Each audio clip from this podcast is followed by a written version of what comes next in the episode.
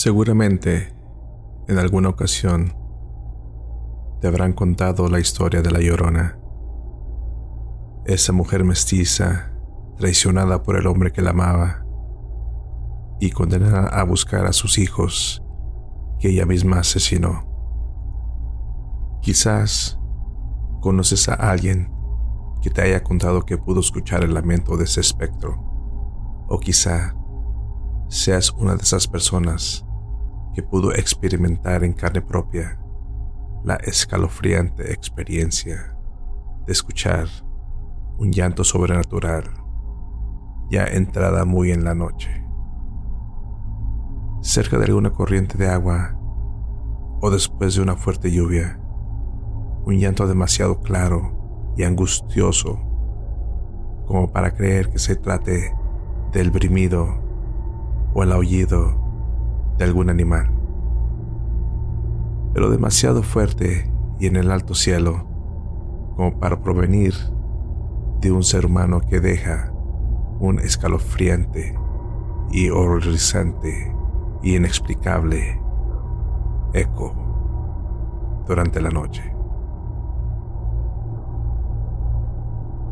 Sucedió en Durango, ciudad colonial del norte de México, en el siglo pasado durante la época de los 20.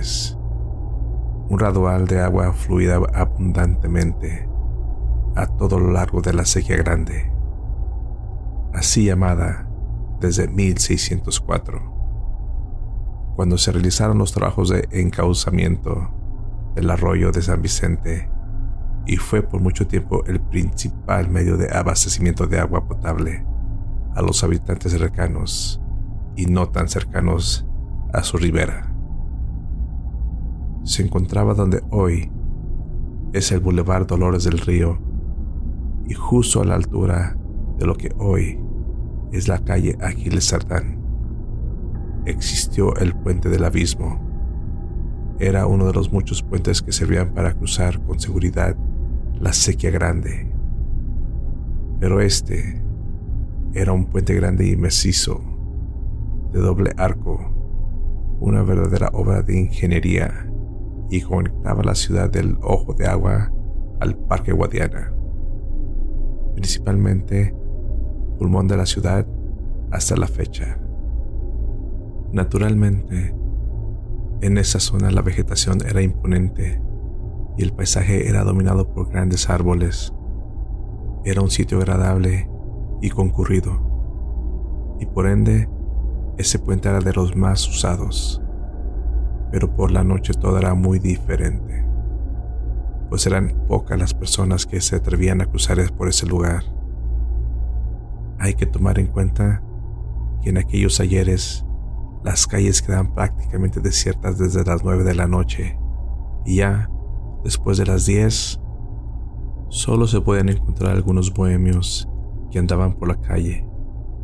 Un caballero distraído enamorados que les había corrido el tiempo inconvenientemente rápido. El gendarme, el sereno, y siempre existía el peligro que rondaba por ahí algún delincuente oportunista. Pero incluso ellos evitaban cruzar por ese puente, pues eran muchos los que afirmaban que debajo de él se podía escuchar de vez en vez que una mujer lloraba lastimosamente. Quienes la escuchaban trataban de ignorar ese llanto, pues sí, podían tratarse de una mujer en verdadero peligro o simplemente una pareja discutiendo por motivos personales. También cabía la posibilidad de que tratase de la llorona. La llorona, un aspecto del que se decía que si algún infortunado la veía, su aspecto era tan terrible, tan espantoso, que la impresión resultaría fatal para cualquiera. También se decía que de repente se escuchaba un alarido espantoso que cubría toda la bóveda de celeste, un estallido repentino que poco a poco se alejaba, desvaneciéndose de un tenebroso que erizaba los cabellos y estremecía hasta la médula que lo escuchaba, pues no era un gran sonido humano. Ese lamento atronador, desgarrante y aterrador era el grito de la llorona. Ya en esa época apenas obscurecía y quienes cruzaban por ese puente tapaban con sus manos sus oídos y cruzaban a toda prisa para alejarse lo antes posible, temerosos de escuchar ese llanto, pues eran muchos los que habían testificado el haber escuchado ese oído espantoso a medianoche mientras cruzaban el puente. Y al querer investigar, tratando de bajar un poco por la ladera del puente para ver el interior de la oscuridad de los jarcos cuando de repente estallaba el alarido subiendo al cielo. Algunos incluso lograron ver una silueta vaporosa y blanca salir de la oscuridad debajo del puente y subir hacia el cielo estrellado. Algunos se desfallecieron ante tal impresión causada por el espectro de la llorona. La tradición oral afirma que ese espectro tuvo un origen siglos atrás, durante la época colonial, cuando Angélica, una joven mestiza, fue traicionada por Gilberto, un español que juró amarla. Pero al ser ella criolla, no podría contraer nupcias con su amado, pero vivió por años en idilio, pensando que si la ley y la iglesia no la reconocían, bastaba con que para él ella fuera su esposa legítima. Al poco tiempo, Angélica descubrió que su amado contraería nupcias con una española de sangre pura y de buena posición social, con la cual tenía una relación formal desde hace tiempo. Angélica ahora que había descubierto que el amor que Gilberto le profesaba fue una comedia cruel, que todo lo que prometió no era más que puras mentiras, y ella fue una crédula estúpida, cegada por los años. Angélica, al sentirse traicionada, enloqueció de celos, de rabia, de dolor y desesperación, y en estado irracional, sin importarle nada, tomó a sus hijos y se dirigió hacia la sequía grande. En cuanto llegaron, Angélica sacó entre su ropaje un cuchillo y con tanta rabia se fue encima de sus hijos. Esos hijos que llevaban sangre española, pero que no habrían de ser reconocidos por su padre. Esos hijos bastardos, condenados al abandono, a la burla de todos y a su propia vergüenza.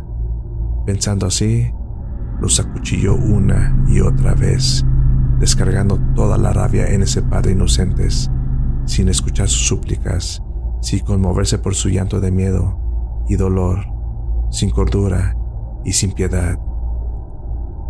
Cuando hubo terminado la terrible hazaña, tomó a los pequeños cuerpos ensangrentados, aún con vida, y en medio de la noche los arrojó a la corriente de la sequía grande para luego quitarse la vida, clavando ese mismo cuchillo en sus entrañas, quedando muerta en la orilla de la sequía.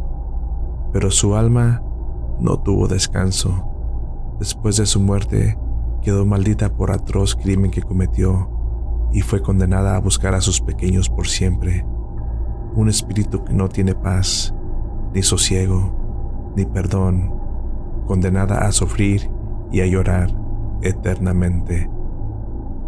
Al pasar de los años y hasta el día de hoy, aguza bien tus oídos en las noches lluviosas, o si alguna vez te encuentras por la noche cerca de algún río o un arroyo, o caminas en soledad por algún paraje desierto y escuchas el llanto lamento de una mujer, piénsalo dos veces antes de investigar, porque podría tratarse de la llorona.